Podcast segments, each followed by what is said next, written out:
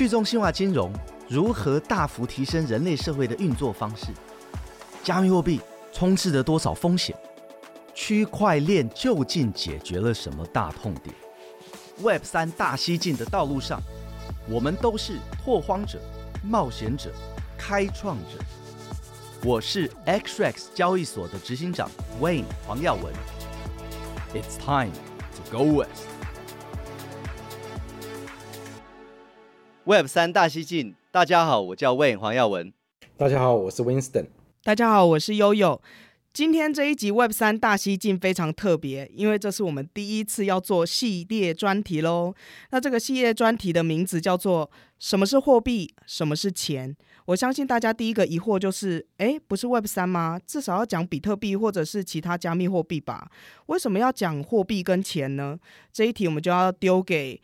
经济学背景的 Winston 来告诉我们，为什么我们进入 Web 三的世界要认识货币跟钱啊？Winston 教授，OK，所以呃，我们大家都知道说这个 Blockchain 的这个是一项技术嘛，OK，那这个技术它其实第一个产物，OK，就是我们今天所熟悉的比特币。那比特币实实在在的，其实它开启了一个另类的这个货币的文明，OK，这个在天下杂志的天下学习的时候，我们都有介绍。OK，所以它很重要的一件事情是说，嗯，因为货币，我们今天大家所理解的货币，其实就好像是台币。OK，那实际上它真实的样貌不见得是这个样子。所谓的台币是属于法币的范畴，它也只不过是我们这个呃众多货币的其中一很小一个分支，其中一个分支而已。但是它却是我们就是呃日常生活息息相关。OK，会影响每一个人的日常生活。那也是我们现在经济在主要在运转的主要手段，OK？那既然它对我们这么的重要，而 Blockchain 又是大大大大，其实在某些程度上有很大一个可能性，可以大大的补足，就是我们现在用这个法币体系有一些地方的不足，OK？很有这个可能性，OK？所以其实我觉得去理解货币，OK 是非常非常重要的。要知道说，其实要理解区块链、理解比特币是最快的。最快的一个模式，可是要理解比特币，你还是要去理解，有一定程度上面去理解货币，你才可以看到这个其中的奥妙。我我觉得啊，因为我跟 Winston 都进来这个领域比较久，然后呃，在早期的时候，在比特币刚出来，尤其还没有以太坊啊，还没有 ICO，还没有后来的 DeFi 的年代啊，你要懂比特币，呃，你不懂。货币，你非常难了解比特币到底是一个什么东西。那这是为什么？像我，我是资安出身的嘛，所以密码学那些我非常的熟。所以比特币的 paper 我看啊、呃，看了以后啊、呃，里面所有的演算法我都懂。但是我不懂比特币到底是个什么东西，直到我碰到 Winston 啊、呃，然后从经济学的角度，然后慢慢的哦、呃，我当时了解了比特币这样子。嗯、可是，在今天区块链。很多最扎实解决真实世界问题的技术做出来的 product market fit，比如说稳定币啊，它其实跟货币很有关系，所以我们还是要回去啊，有一点回到比特币那个年代，我们来探讨一下什么是货币。刚才 w e n 跟 Winston 呢都有提到，就是加密货币还有区块链技术，其实已经脱离不了未来人类金融的样貌了。而且呢，比特币还开启了一个全新的货币文明，所以我们要开始聊这件事情。可是呢，像我这样一个小白好了，我其实对于整体的背后的逻辑跟架构不是很清楚，我只知道说我平常都用得到钱。例如说，我有用台币啊，然后今天早上搭公车啊，然后我就投了十五块钱，然后我的银行里面有一些我的薪水跟存款，那我可能有去买一些股票啊，然后呃，我爸妈有房地产，大概就这样子而已。就是我对于整个逻辑不是很清楚，但是呢，如果真的要讲什么是钱，什么是货币，那它又可以用来干什么？我其实真的一点概念都没有。诶，Winston 教授，你要不要教我一下？OK。首先，我要先跟大家讲说，我们人呐、啊，我们是一种这个群体共居的生物，OK，所以我们是社会型的生物嘛。所以，其实，在我们的日常生活当中，其实不需要钱，没有钱这件事情，OK。我们唯一要做到的是说，在这种群体共生，尤其是量体越来越大、海量生活，OK，在我们这个 society，我们的社会上，大家都能就是持续不间断的为这个社会，为我们这个群体的社会不断不断贡献我们的价值，OK，就是不断的去贡献，OK，所以有一句话说的很好的是说，实际上面的价值，真正的价值，OK，它其实是我们人类所生产出来的任何形式的商品、货品、东西，还有。不断不断，我们贡献的服务，这个才是真正的价值。所以，任何形式的货币，不管什么种类的货币，它其实都只是一个会计的手段。所以，诶、欸，包含稳定币吗？稳定币也会计的手段吗？任何都是，都是会计手段。没有货币这件事情。所以你的意思是说，好像我们这样一个群体好了，就是我生活在人类的社会里面，所以我付出时间呐、啊，我付出劳力去做一件事情，所以我就生产的价值出来。然后钱本身其实只不是那个价值，它只是一个会计的手段。会计的手段，OK，记账的方式。呃、我们先不要讲钱，因为钱其实是分割更细的一个东西，我们一个一个慢慢来。嗯，所以。如果再深入去解释，可以用更白话的语言。我们这边就，假如说十个人，我们是共同生存的，这样量体的的的的一个 society，其实假设说我们就讲好了，OK，那悠悠你就专门负责去生产一个苹果，那 Wayne 就专门生产香蕉，我专门在做呃这个大米，谁来做这个小麦？OK，谁来帮忙我们打扫家里？谁来帮我们顾小孩？OK，谁来种田？我们就分配好就好了，OK，嗯，所以。大家都各司就是各司其职做一样事情，OK？那你需要苹果的时候来跟我拿，我需要香蕉的时候跟 Wayne 拿。我们的小孩子有没有在我们工作的时候需要被照顾的时候，哦，就给某一个人去照顾我们的小孩子？其实这个就是社会分工嘛，嗯、就是社会分工。其实我们需要的只是这个。那照顾小孩的他用他的时间，还有他的服务，就是他的产值嘛，对我们这个 society 的产值。那我所种的苹果，OK？每天所种出来苹果就是产值，Wayne 所种的香蕉就是产值。我们大量大量为我们这个社会 society 去呃制造这个产值，所以 Winston，你的意思是说，我们各司其职，然后各个去做好自己的分工，然后呢，我们不去计较太多的时候呢，那这个时候整个社会它一样可以运行的很好，但是我们没有牵扯到钱这件事情。我要相较，我就去找谁拿；我要托管我的小孩，我就去找谁。哦，每个人都把事情做好，没有钱这件事情是是没有钱这件事情。在实实际上面，你就算在叙述经济好了，你讲的也是这件事情，所以我们叫 GDP 嘛，GDP 嘛是国民生产毛额嘛，生产真的你在叙述是产值、，OK，没有钱这件事情、，OK，那为什么说钱是会计手段？OK，因为呃，这个货币是会计，为什么说货币是会计手段？如果我们是个体的生活，OK，或者是。我们是群体的生活，可是我们没有去做到细项的分工。那我一个人可能我又要养牛，因为我要喝牛奶嘛。然后你要帮我种田嘛。那我可能还要再种稻米，因为我要吃饭嘛。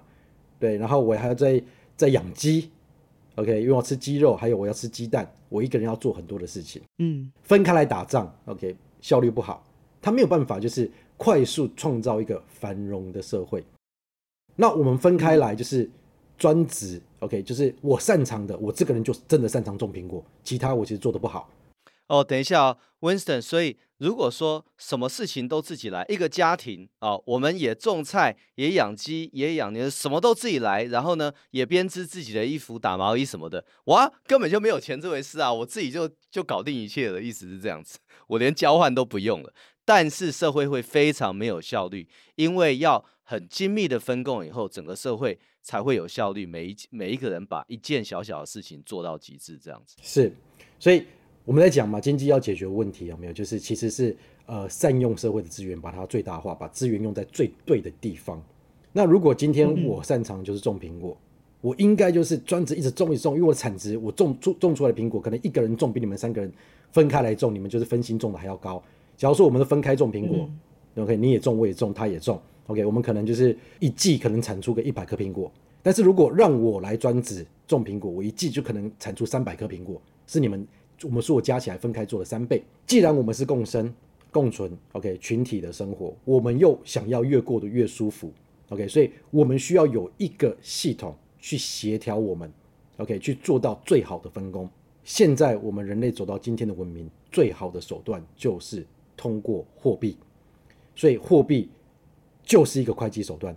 OK，让我们去达到最高的产值、最有效率产值。所以，Winston 就是说，我们因为分工的非常的精致了啊，所以我可能只种香蕉，你可能只做衣服啊，那某一个人他可能只带我们的小朋友这样子。那么要做到这么精细的分工，我们每一个人对社会上创造出来不同的价值，就要有一个会计的手段，一个会计的工具来叙述，是这样吗？是，呃，是。先先理解成这样，我们大家就先理解成这个样子，OK，就是一套系统。对，但你刚才就说到，就说我就专门种苹果，可是我种那么多苹果，我自己也吃不完嘛，所以我就要跟别人交换。然后那个养很多羊的人，他也吃不了那么多羊肉，所以我就要跟别人互动。那这时候，呃，我种的苹果跟我种的羊，就是我的货币跟交跟会计手段吗？嗯，也是，但是嗯，这样理解太慢了。你刚刚所叙述的这个叫做以物易物，它是个会计手段没有错，嗯、但是它是个很古老的会计手段。OK，那我们就从这个历史先讲起。远古以前，大家都是在做以物易物这件事情嘛。OK，所以其实所有的物品本身就是一种货币，所以我们在交换嘛，我们在交易嘛。所以我用苹果跟你换羊。我用十颗苹果跟你换一头羊，一百颗苹果跟你换一头羊，你用一头羊换了几个这个铁杵？OK，所以大家都在从事这个经济活动，就是我们刚刚叙述的。所以在那个时代，虽然没有货币的概念，但是我们就讲说，物品本身就是自带货币的功能嘛。所以一开始你可能是自己就是生产你自己家里所想要的东西，可是慢慢的、慢慢的有没有？你把自己家里的东西去跟人家交换。其实交易就开始发生了。那交易一定要，嗯、以我们理解，交易一定要媒介嘛，一定要就是简单来讲，那个时候没有人理解什么是货币，因为没有货币这种东西。可实际上面，物品本身就是货币啊，所以它叫做物品货币的时代。一切的起源就是来自于我们讲的这个呃 barter exchange，就是以物易物的时代。那个时间点上面，就是呃所有的东西自己本身就是货币。OK，只是我们没有去萃取出来，就是没有货币的概念，你怎么会就是所以没有货币这种东西，大家就是以物易物，所以那时候的货币本身就是你所生产的一切东西，就是已经是自带货币的功能了。OK，好，那那个时代是属于单向记账。什么叫单向记账？就是反正我有十颗苹果，跟你的换了五根香蕉。当我有苹果的时候，没有，我很自然的，我只会记记述我的苹果，我有十颗苹果。我换完香蕉的时候，没有，就是三根香蕉，我只会记住我有三根香蕉，OK，所以它本身也是个会计手段嘛。可是那是一个很单向的会计手段，非常非常没有效率的会计手段。慢慢的、慢慢的，其实这个行为它其实就在叙述货币的三大功能，OK，所以要理解货币，就理解三件事情。一个货币一定要带有三个功能，一个叫做价值的储藏，一个好的价值储藏的货币。或者是货品，OK，不见得是个好的货币，但是它是基础。我们举例，今天为什么黄金之所以它地位还是这么的高，在整个货币的世界里面，OK，甚至你不要讲它是货币，它是货品，它就是价值很高，它是有渊源的，嗯，OK。所以黄金这个东西啊，这个货品啊，我们就先不要定义它是货币，它这个货品的特性就是。我的价值就真的是很高，他专长在价值储藏，就是超越，就是很出色，非常的出色。呃，Winston，你所谓他出色的哦，是它价值储藏的功能很出色，因为它可以放非常的久，都一样保持原来的状况，一直这样。意思就是说，我们刚才讲社会的分工嘛，好，Winston，你是挖矿挖金矿的矿工，我是种苹果的农夫。我们两个都创造出了商品、货品，对不对？这些货品本身都有价值。你挖出来、炼出来的这个黄金也是有价值的，是你花了时间、投出、投了力气做出来的东西。我花了这么多力气种出来的苹果也是有的价值的。我的苹果本身就储藏了价值。你啊、挖出来的黄金本身也储藏的价值。可是我的苹果大概只能七天、十天就坏掉了。所以平平都是花这么大的力气，可是你创造出来的物品，它的保久性比较好，所以它有价值的时间可以很久。可是我种出来的苹果，每次采下来了以后，它有价值的时间非常的短，十天二十天没有了，突然之间原本有价值的变成没有价值，是这个意思吗？是，所以这个是很基础，就是价值是储藏叙述的就这件事情嘛。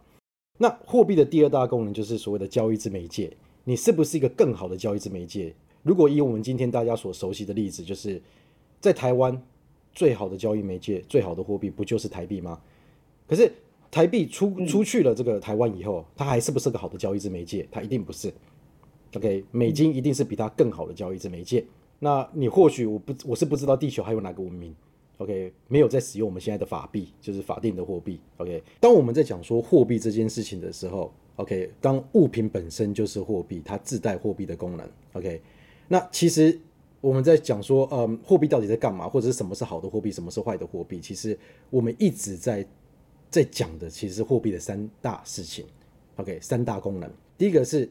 价值之储藏，第二个是交易之媒介，第三个是计价之单位。OK，那价值之储藏，什么是价值之储藏？一样，我们回归到这个这个以物易物的时代。OK，我就是养牛的。OK，那 Wayne 他就是呃种苹果的。OK，那我今天说呃我就是需要苹果，我们家需要苹果。OK，说我用我的牛作为货币去跟 Wayne 交换。OK，他的苹果作为货品货币一样。OK。去交换他的苹果，他其实是没有问题的，完全没有问题。OK，它只有对价的关系嘛，一个一百颗苹果不换，因为我的牛就是不 OK。问出两百个有没有？我考虑一下。问出三百颗苹果有没有？哎，OK，对价关系到了，我觉得这个 OK，我就跟他交换了。那现在问题来了，这两个货品它的这个价值储藏功能是不一样的。我给他的这个牛啊，可以帮他耕种。OK，那。虽然说它会随着时间，就是牛的年龄老化，OK，那它的价值开始慢慢慢慢的衰退，可是它的苹果衰退的更快。我拿了三百颗苹果，一个礼拜我吃不完，没了。所以对比这两个货品，很明显的，这个牛就是更好的价值之储仓。那苹果对比它就是，哎哎、欸欸，那 Winston，那我想问你，那假设我跟我的邻居，我们两个都是做农的，那我种苹果，他种稻米。那他种的东西就是比我好很多啊，因为稻米你摆个一年都不会坏呀，我苹果十天二十天就没了，意思是这样嘛？所以他产生的货品跟我产生的货品明明花一样的心血，但是那个货品的价值的储藏就是硬是比我好这么多这样子，而且比你好很多有没有？会有一个就是除了就是嗯，它是比较容易去换到的，OK，就是大家觉得说，哎，它可以储藏的比较久，它比较愿意跟你换。还有一个第二件事情就是说。那你就更愿意去量产啊，因为你储藏得起来呀、啊嗯。对呀、啊，对不对？对呀、啊，那我种那么多苹果，我都没有用啊。是啊，所以对我而言，就是我种到差不多量体的苹果树，我就不再想要种下去了，因为我知道说我再种下去，它就会浪费掉。所以我的劳力的付出有没有没有办法被记忆起来、嗯、？OK，所以在价值储藏是一个很重要的一个这个功能。OK，好，那第二个就是交易之媒介嘛。OK，那问刚刚讲这个稻米就是很好的例子。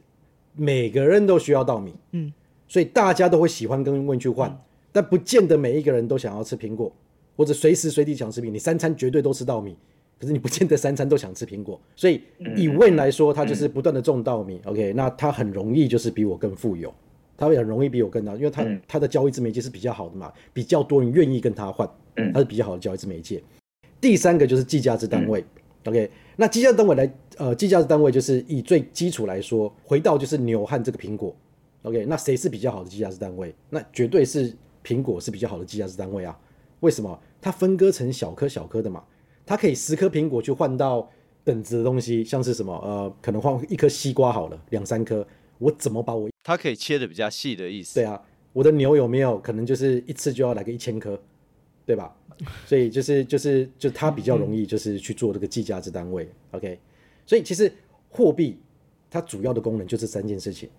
所以当我们在讲说有没有什么是更好的货币的时候，其实我们就是在比较各种不同的货货品，在最原始的时代，各种不同的货品，OK，谁在这三件事情发挥的更好？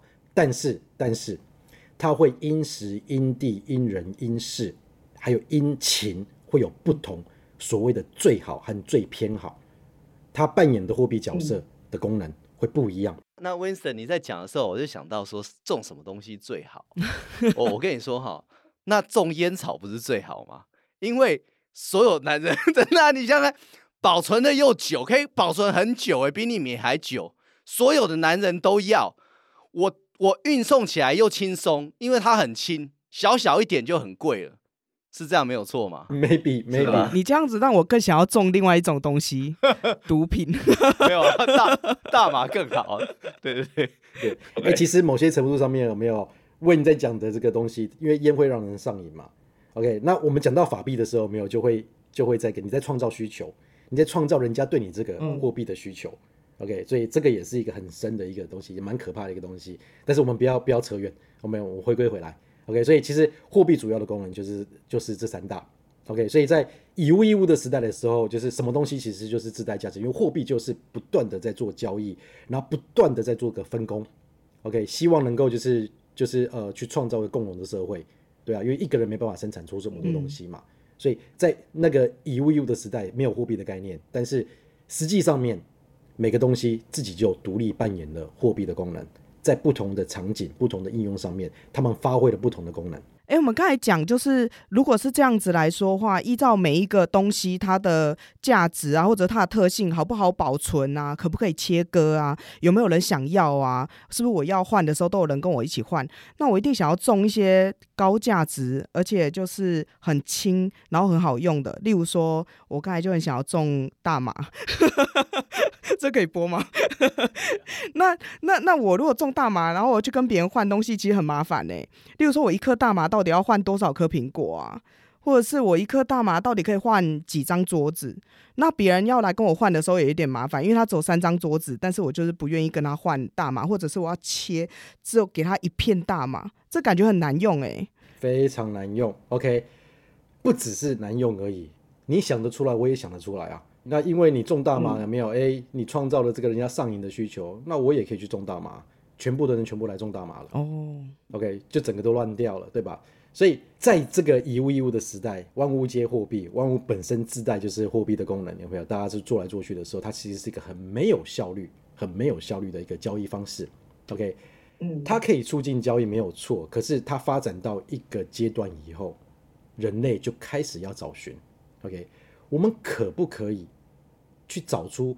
某些货品，货品像问刚刚讲的这个稻米，其实是个很好例子。那个是大家都会需要，我们可不可以就找出这个几项特别就是呃的东西，我们把它变成一个什么通用的货品来作为货币？所以这个时候，从以物易物、万物皆货币的时代，慢慢的人类找出了特别几样货品来作为通货，也就是大家所熟悉的钱。OK，那我举例，在远古时代有很多很多东西都充当过这个通货这件事情。OK，通货、通货、通用的货品，不是通用的货币，最原始叫做通用的货品。我现在人在杜拜，真的是在杜拜。OK，这是中东，在中东大家一定在电视上，就是那个这个电影上看过。OK，哪个酋长去标什么什么地方，他是用什么在标的？他用骆驼，他用奴隶。嗯，为什么？这是沙漠，OK，骆驼是交通工具，大家都需要。骆驼还可以给你奶，OK，然后骆驼可以活很久，而奴隶一样，它可以活很久，然后它还可以再帮你创创造产值。所以这两种货品虽然说把人类当成货品是不太好的叙述，可是事实上在那个时代，以物易物时代，人类就是货品的其中一个，奴隶就是货品的其中一个。哦，这就像是之前看那个呃《Game of Thrones》，就是那个《冰与火之歌》。然后那个女王每次去到一些看起来像中东的地方的时候，就会有那个交易奴隶啊之类。你在讲的是类似那样的场景跟历史，对不对？哎，反过来有点反过来哦，是用奴隶去交易哦，不是交易奴隶哦。哎，对对对，用奴隶去换东西。是，就是我今天这一块地，嗯、我要买这一块地，OK。然后哪个酋长有没有？骆驼啦，骆驼啦，对讲骆驼 好，骆驼，骆驼。在沙漠里面的这块地，我想要卖，OK。那谁来标？我标。十头十头骆驼，我不要二十头骆驼，我不要三十头骆驼，四十头骆驼。所以大家从众多的这个货品里面去找出了某些货品，它特别在价值储藏、交易之媒介、计价之单位，在那个时代里面做得特别的好。OK，我们把它分类出来，变成了通货，用它来作为这个价值储藏、交易之媒介、计价之单位。OK，这就是属于就是第一代的货币。那这样，Winston，那这样意思就是说，比如说在中东哦，比如说我我我生了四个漂亮的女儿，那这个每个男朋友来跟我提亲的时候呢，就要带着骆驼来给我看，对不对？意思是这样子嘛，要带一群骆驼给我，知道说你有没有，我女儿以后嫁给你，幸不幸福？这样。是啊，是啊，所以你看电视上不是都会演吗？有没有？那个酋长很有钱，他有几个骆驼？哎，他用骆驼来叙述他的意思，就是说每个人都用骆驼想比较好想。我一下子要想你有几颗苹果，一下子要想哦你有几包米什么的，太复杂。全国的人都在讲骆驼的时候，大家很容易去思考。就意思是这样子，OK？所以那个是第一代的通货嘛，就是就是各个这个不同的文明，OK？因应需求，那你骆驼拉到这个中国来就不见得那么值钱啦。所以各个文明各自发展。OK，这是很自然的，不是一个制定的规格，嗯、很自然的，就是大家从以物易物时代的时候，没有就会自己去找寻出来什么是最好的，找寻一种通用的货品。对，例如说，呃，有些地方可能是骆驼，有些地方可能是羊，有些地方可能是铁，有些地方可能是茶叶、稻米、大米这样子。所以这一些东西，它的三个功能就是说，价值的储藏要久，对不对？你只能七天时间，水果全部都疼，不可能的，对不对？然后呃，这个计价是单位要好，也就是说要能够切的比较细的。那那骆驼不是很好，但是反正也被用。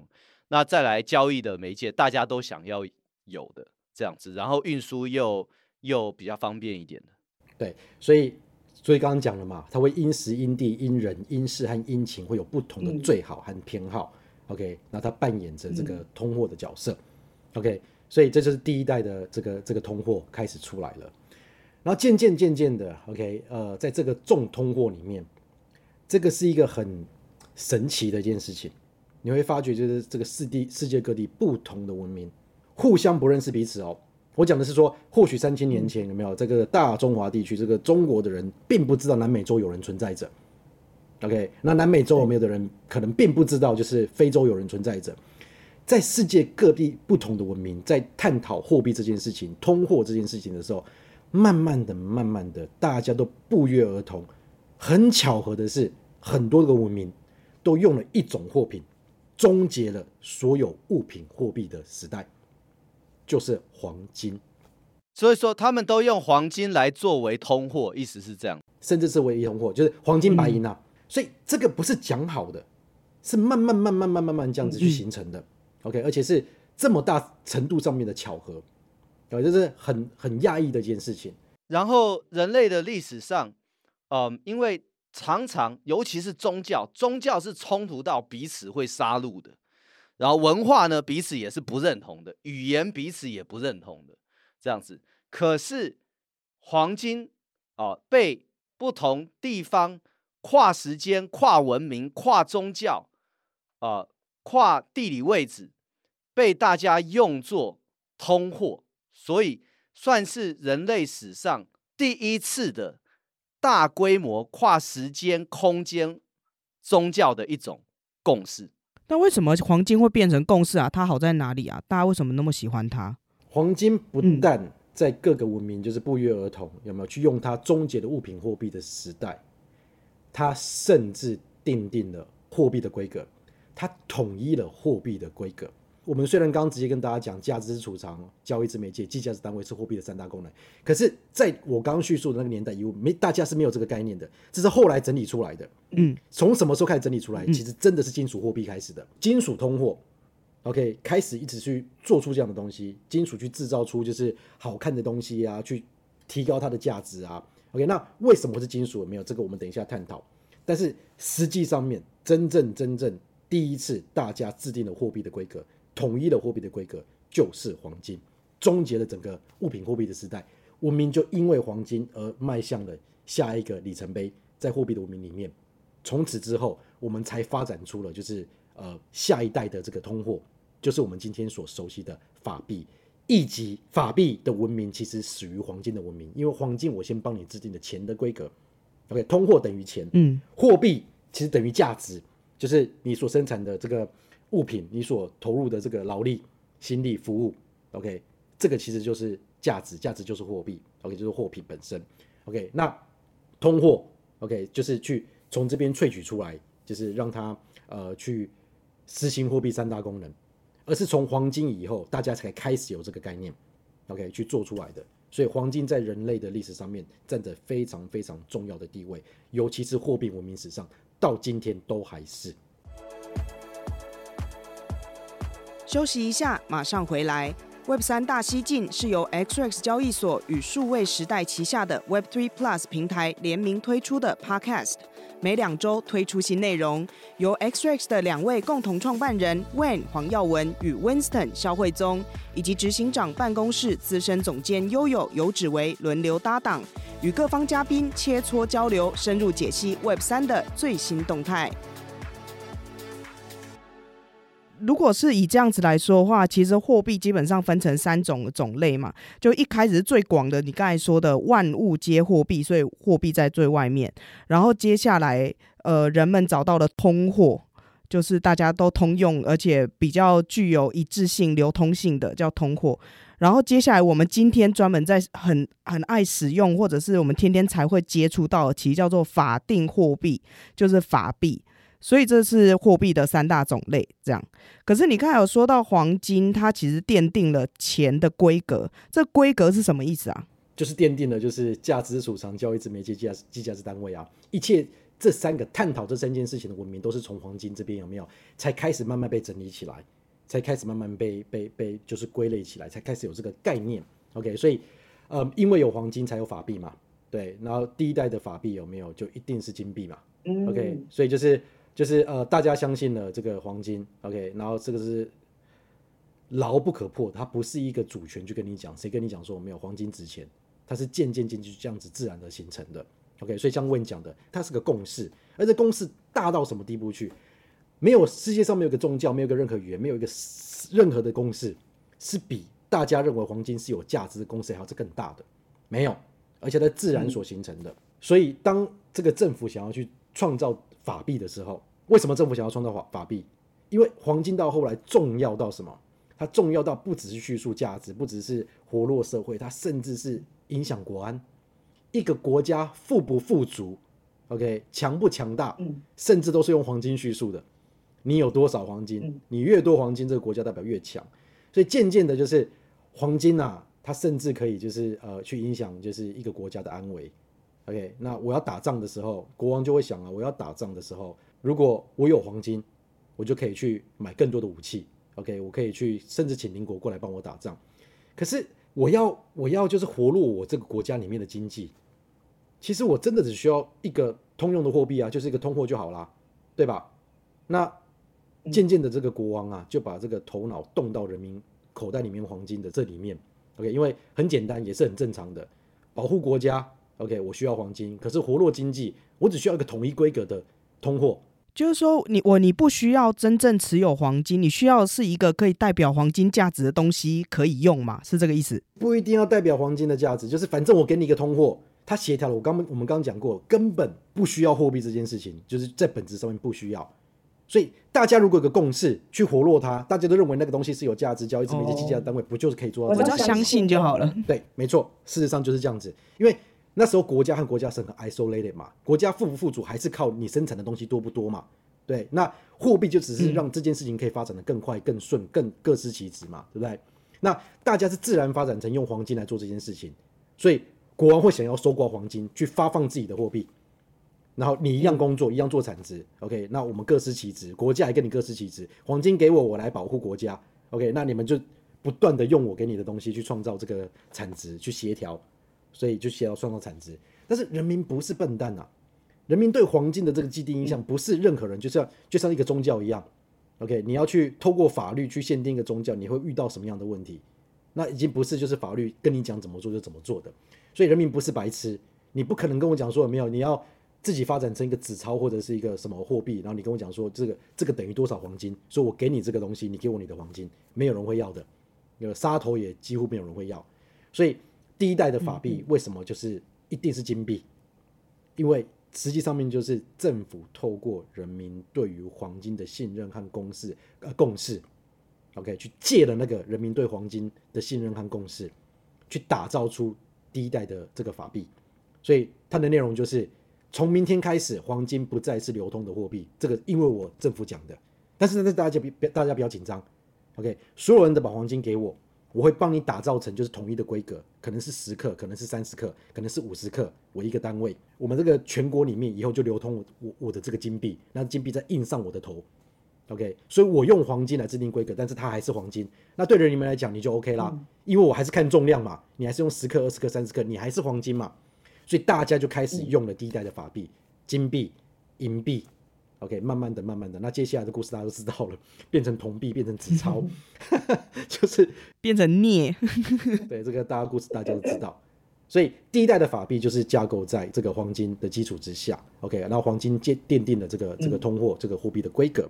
所以简单来说，我们要现在要知道了一件事情，货币是个很大的方向，万物可以是接货币，只是你发挥在这三大功能里面有好有坏，因人因地因时因情而不同。而所谓的通货，只不过是众多货币的其中一种种类，而法币又只不过是众多通货里面的一种分支而已。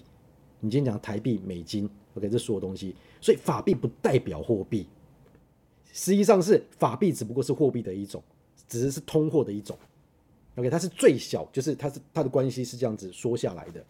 哎，刚才 Winston 你说的这个货币的发展，还有他们后来的分类，就从货币到通货到法币，然后最后那个国王啊，他其实就是去制定了规则，然后呢，我们才有今天的这个法定货币。我们平常在用台币啊、美金啊这些的境况跟现在的应用。可是我回想到你最初其实说到货币的时候，你有说，就是其实真正有价值的其实是。呃，真实的服务，还有真正的物品，也就是我们刚才最初说的，就哦，我如果去生产苹果啊，我如果去养羊啊，甚至我去种植一些农产品，然后货币基本上只是为了要去叙述价值，它是一个记账的方式。那这个记账的方式，从你刚才讲的这些货币的演进史，有出现什么样子的变化吗？真实的商品还有服务才是真实的价值。OK，任何形式的货币都只不过是会计手段。OK，这个就是我希望大家能够理解的这一点。OK，所以以物易物的时代的时候，OK，当就是商品本身就是自带价值、自带单位，OK，自带媒介。OK，那其实那个时代里面就叫做单向记账制。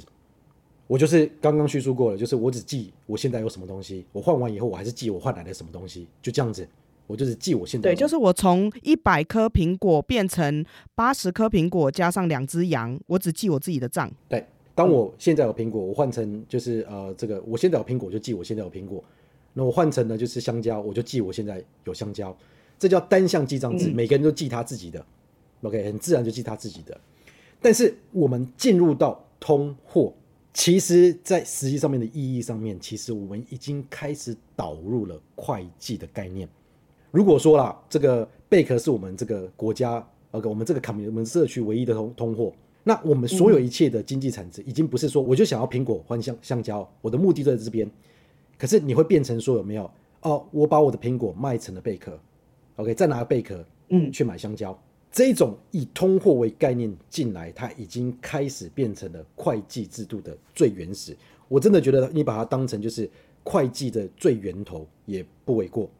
就是会计学的最源头不为过。当我们导入通货的时候，它导入了一个第三个、第三个不相干的东西，OK，去叙述就是两个相干的交易，OK，渐渐的它发展了我们今天讲的双向记账制，OK，这个双向记账制这件事情，OK，接着就很可怕的是，它发展出了今天的金融，因为当你开始用双向记账制，就是借方和贷方。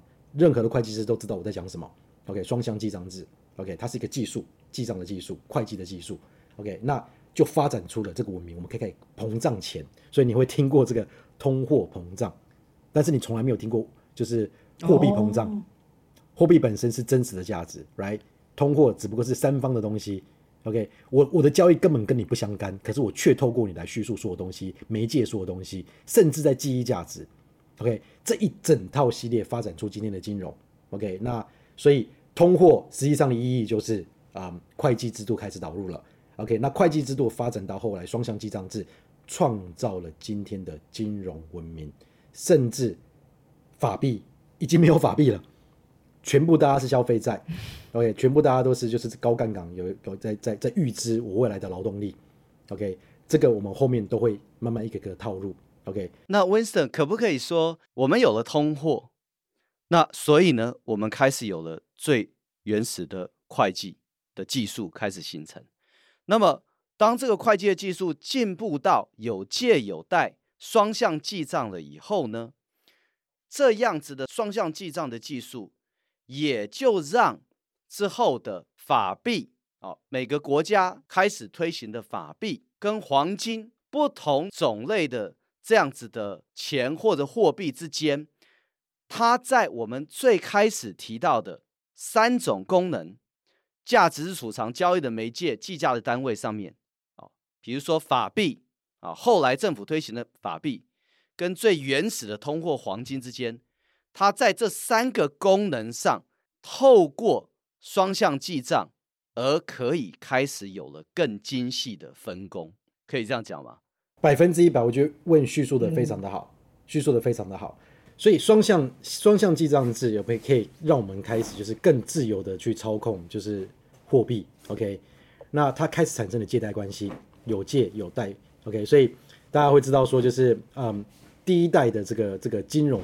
所开始使用的，OK，基本上就是金票嘛，银票嘛，OK，就是连金币都没有了，金票银票，OK，很好玩的是说，等一下，金票银票就是呃我欠你的嘛，对不对？我给你一个票嘛，然后你随时可以跟我拿回来嘛，啊，但是那个票使用上面非常的方便，比比你直接拿金跟银方便这样子。那金票银票有没有根本是一张纸啊？有没有？一开始的时候没有，就是哎，还有真的真的是有的，后来有没有？就是我盖章上去就是金子了。就是金子的价值了，嗯，OK，那很好玩的是说，有几个关键字，这是中文好的地方。如果不是中文，有没有可能还没那么好懂？OK，我们今天所理解的美金，美金，美金，什么是美金？台币不就是台币吗？卢布、法郎，OK，你从来没有任何一个法币。欧元，对，不是元，不是，就是反正你会有一个就是叙述它的它它的一个单位。可是唯有美美元这件事情，它是叫做美金，美金，美金，美国黄金，它跟金子有关系。那双向记账是我们刚刚讲的是个技术的升级，OK，它可以产生什么金融，它可以产生杠杆，OK，为什么叫做金融？就黄金融资啊，哦，对不对？一开始所谓的所谓的金券有没有？呃呃，金票银票不就是黄金融资吗？那这个我们后面会慢慢叙述。我觉得说今天就是我们小小小开场白一下这一系列货币系列。那我觉得今天最重要的 take away，大家需要知道的是说，OK，首先货币的三大功能。OK，就这三件事情而已，没了。OK，就是当然还有其他的，可、嗯、最主要就是三大功能。OK，就是价值储藏、计价值单位、嗯、交易之媒介。OK，第二个，货币很多种，大家理解这个关系。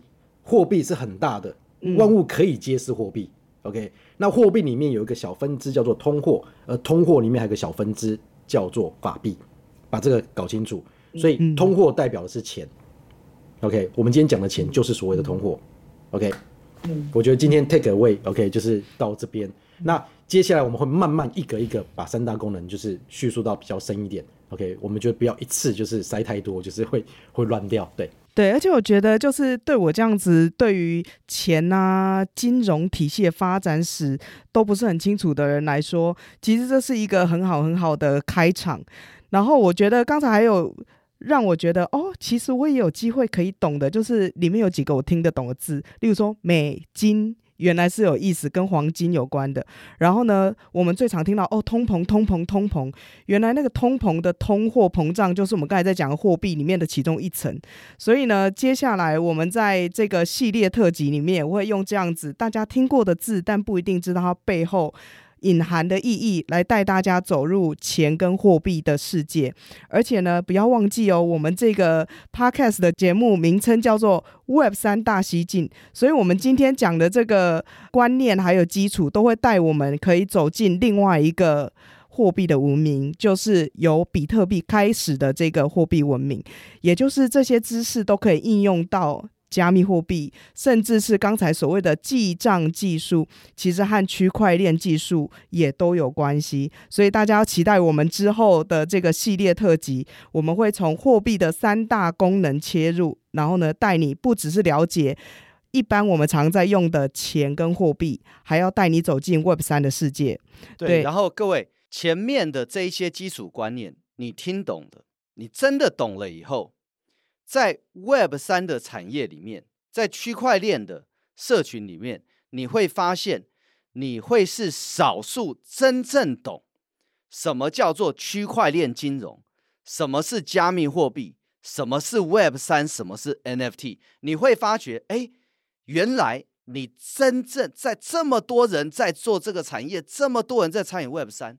你是那少数真正懂什么是 Web 三、什么是区块链金融的人。对，而且我们之前在 Web 三大西进的其他集数里面也有说到，金融就是金融，会计就是会计。那今天我们再加一个。货币就是货币，所以呢，大家都可以用自己有的这些累积起来的知识，其实可以去更搞懂 Web 三，而且更知道自己在用的是什么，自己在买的是什么，自己在投资的是什么。各位对这个啊、呃、钱、货币这些如果非常有兴趣的话呢，啊、呃，请搜寻 Unitas 的 Telegram，我们在里面呢，啊、大家在这个货币学。央行还有稳定币上面呢，有非常多的讨论。那我们就期待下一集喽。今天就特别感谢 Wayne 还有 Winston 跟大家分享什么是钱，什么是货币。那我们就下次见喽。如果你喜欢我们的内容，要记得订阅，也欢迎分享。谢谢大家，拜拜。